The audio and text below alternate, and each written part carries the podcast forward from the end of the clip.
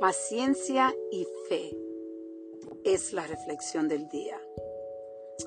Yo estaba pensando, esta semana pasada yo estuve en un viaje a California y el viaje al principio, los planes no se dieron como yo pensaba.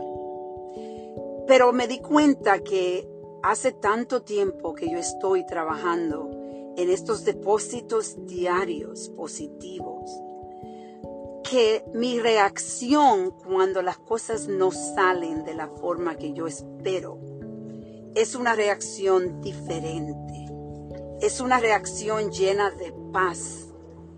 Porque tengo la fe que si Dios quiere que los planes se den de la forma que Él quiere, se van a dar, sea mi deseo o no.